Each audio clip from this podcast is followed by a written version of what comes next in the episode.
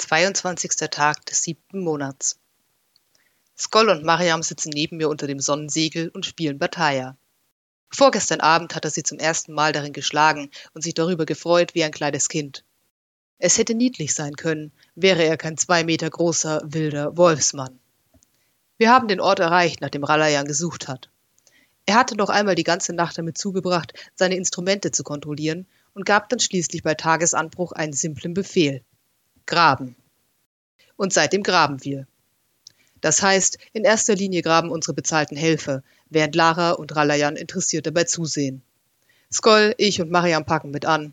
Aber die Arbeit in der sengenden Hitze ist ungewohnt und macht uns sehr zu schaffen, und wir tragen kaum etwas bei. Gestern Morgen fragte ich Ralayan, ob er etwas dagegen habe, wenn Tahir, Mariam und ich einen kleinen Ausflug unternahmen. Tahir hatte mir von einer Oase erzählt, die einen halben Tagesmarsch entfernt lag, und abgesehen davon, dass ich ohnehin einmal eine Oase sehen wollte, sollte es dort auch einige Überreste sikitischer Kultur geben. Ralayan winkte uns davon. Es scheint, unser Beitrag zu seinem Vorhaben war gerade so gering, dass es für ihn keinen Unterschied machte, wo wir waren. Bevor wir losritten, nahm er Tahir zur Seite, und ich nehme an, dass er ihm gesagt hat, er solle gut auf uns acht geben. Denn als er zurückkam, schien Tahir ein paar Zentimeter größer und glühte vor Pflichtbewusstsein. Ophelia hüpfte vor ihm in den Sattel. Vielleicht hatte sie verstanden, dass es Richtung Wasser ging. Gemeinsam ritten wir in die Wüste hinaus. Erst jetzt, wo wir den Trubel hinter uns ließen, der uns die letzten Tage begleitet hatte, wurde mir wirklich bewusst, wie still die Wüste war. Wenn wir uns nicht unterhielten, gab es nur die Schritte der Kamele und das leichte Rauschen des Sandes, den der Wind sanft von den Dünen wehte und dabei immer neue Landschaften schuf. Auf einmal fühlte ich mich verloren und gleichzeitig vollkommen ruhig. Es war, als wäre unsere kleine Truppe völlig allein in den ewigen Weiten, und in diesem Moment war diese Welt, in der es nur uns vier und unsere Kamele gab, mir genug. Vita hier angekündigt hatte, ritten wir weiter nach Westen und ein wenig nach Süden.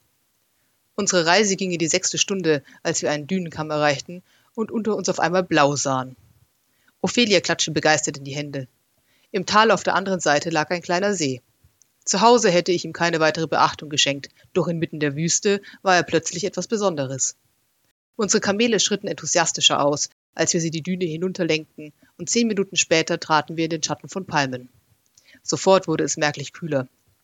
Wir saßen ab und ließen die Kamele nach ihrem Gutdünken zum Wasser hinuntergehen, nachdem Tahir sichergestellt hatte, dass keine wilden Tiere auf der Lauer lagen. Die Kamele waren kaum noch zu bremsen, so freuten sie sich auf die Erfrischung. Auch wir tranken. Nach über einer Woche Wasser aus den kleinen Vorkommen, die Ophelia für uns fand und die immer irgendwie abgestanden und sandig schmeckten, war das Wasser der Oase himmlisch. Derart erquickt und mit der Gewissheit, dass Tahirs Falke über unsere Kamele wachte, gingen wir weiter das Ufer entlang. In den Büschen und auf den Bäumen zwitscherten Vögel und manchmal schreckten wir Tiere auf, die am Wasser getrunken hatten.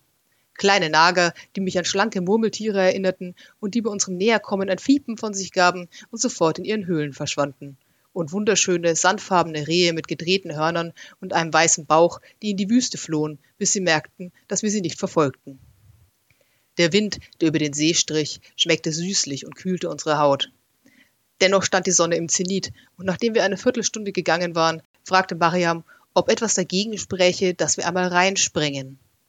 So kostbar wie Wasser in der letzten Zeit für mich geworden war, erschien mir die Frage fast frevelhaft. Doch um ehrlich zu sein, wollte auch ich nichts lieber tun als das, und so sah ich Tahir gespannt an.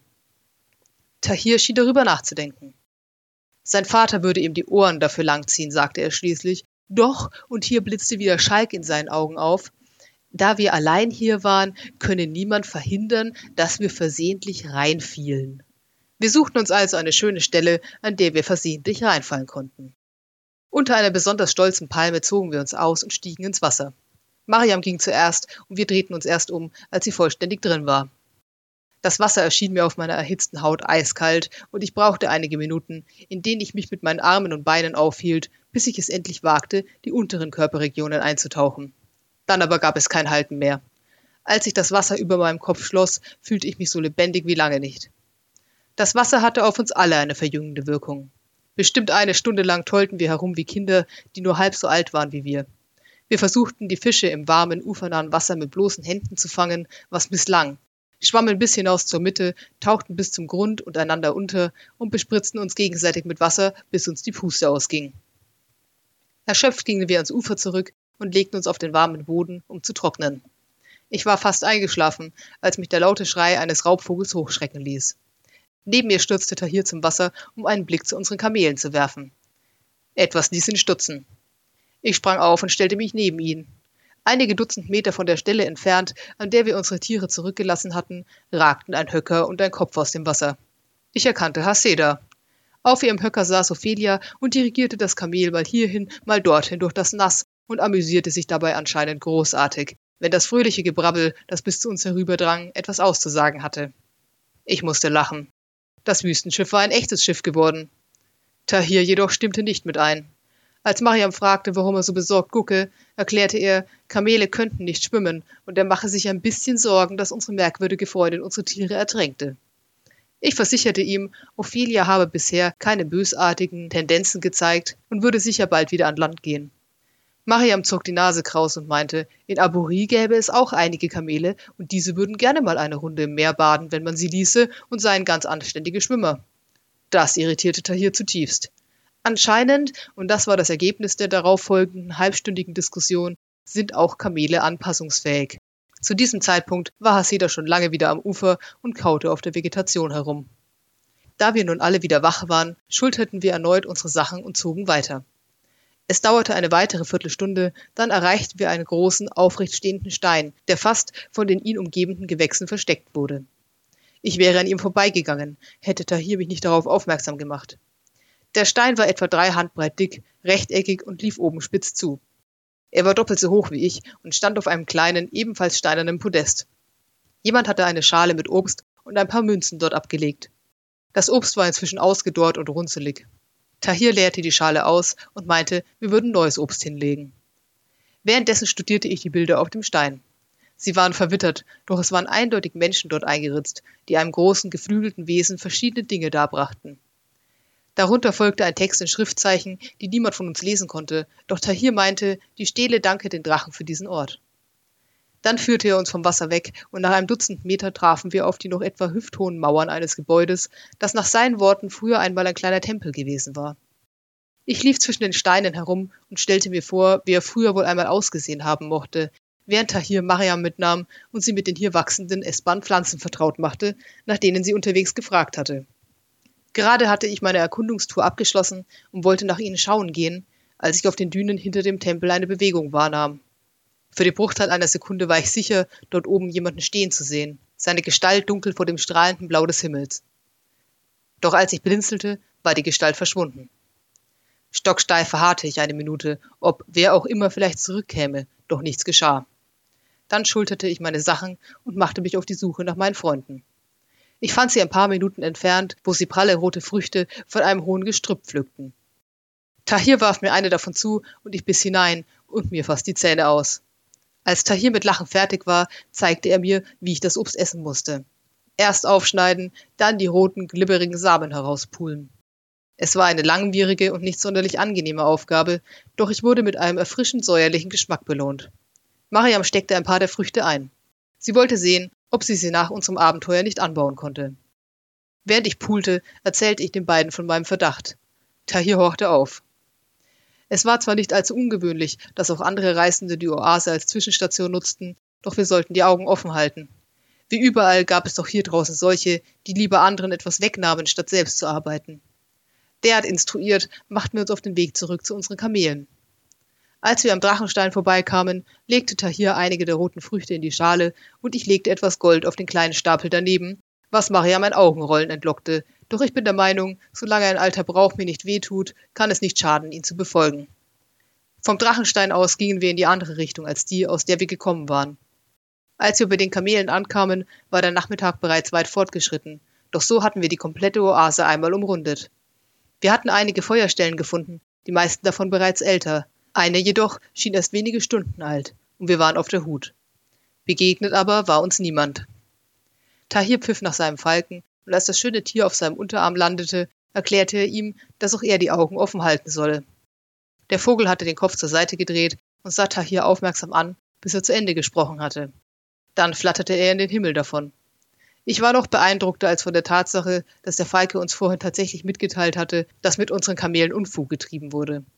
Es war nicht nur, dass der Vogel offenbar sehr klug und sehr gut abgerichtet war. Da war ein besonderes Band zwischen den beiden. Ich sagte Tahir, wenn er jemals in den Norden käme, müsse er unbedingt einen Freund von mir treffen, der für Tiere ein ähnliches Händchen hatte. Das interessierte ihn. Während wir uns für die Nacht bereit machten, die in diesen Breiten sehr schnell hereinbrach, erzählte ich Tahir von zu Hause, doch es war ein schwieriges Gespräch, da mir für viele Dinge die Worte fehlten, zum Beispiel Burg, Schnee und Elf. Am Ende wurde entschieden, dass er einfach mal zu Besuch kommen und es selbst sehen müsse.